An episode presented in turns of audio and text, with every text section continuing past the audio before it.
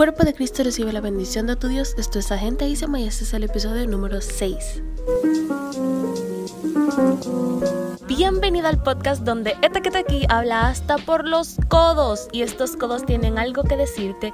Dios te ama. Mi nombre es Arlene Santana y soy la de Privando en Fina, donde equilibramos el eclipse entre el evangelio sostenible y la productividad enfocada de la mujer cristiana. Mi rol por la vida es iluminar, porque si yo puedo, tú puedes. Únete al movimiento y recuerda, solecito, que tú ya eres.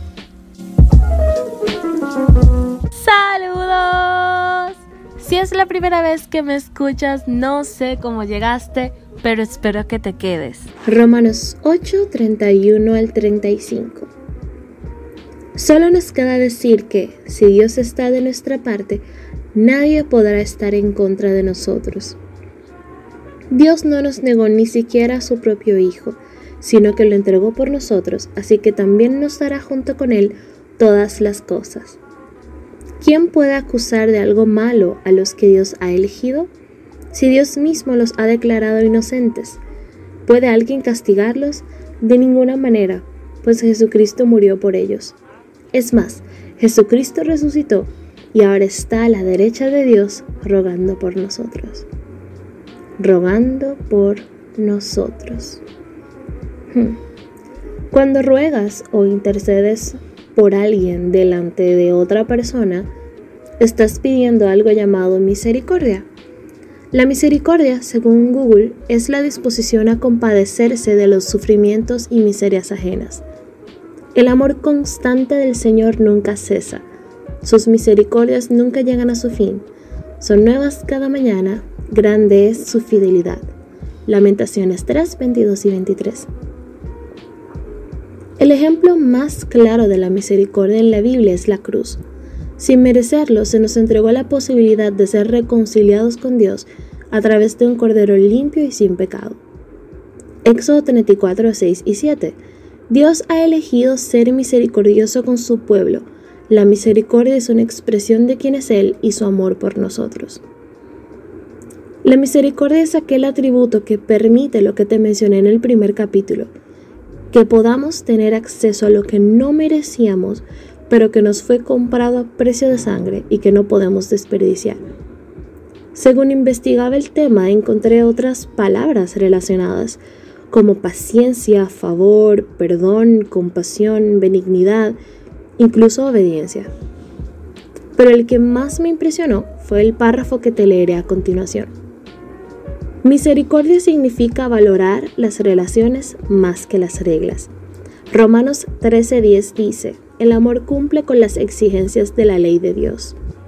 Si quiere mostrar misericordia, debes poner a la gente antes que las políticas. Pon sus necesidades antes de los procedimientos.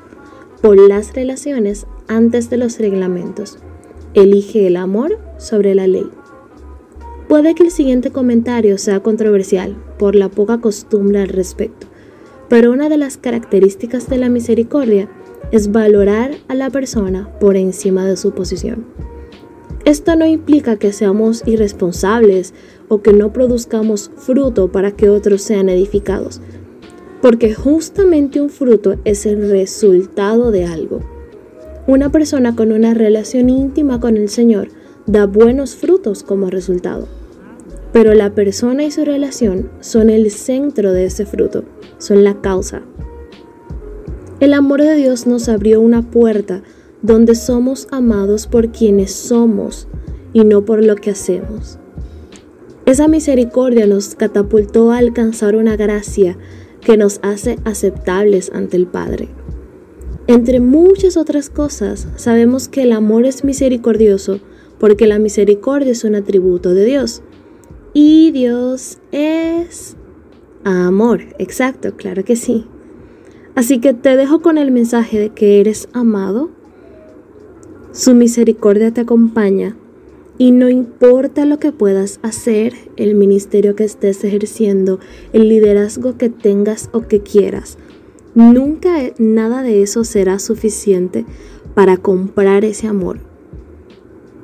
Tus ministerios, tus dones, tus talentos, tu liderazgo, son simplemente el resultado de un fruto que está ahí para edificar a los demás.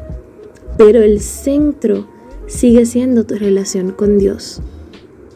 No descuides esa relación, no desperdicies esa misericordia y ama a Dios con todas tus fuerzas. Así que nada, solo me resta decirte que la gracia de nuestro Señor Jesucristo sea con tu espíritu. Gálatas 6:18.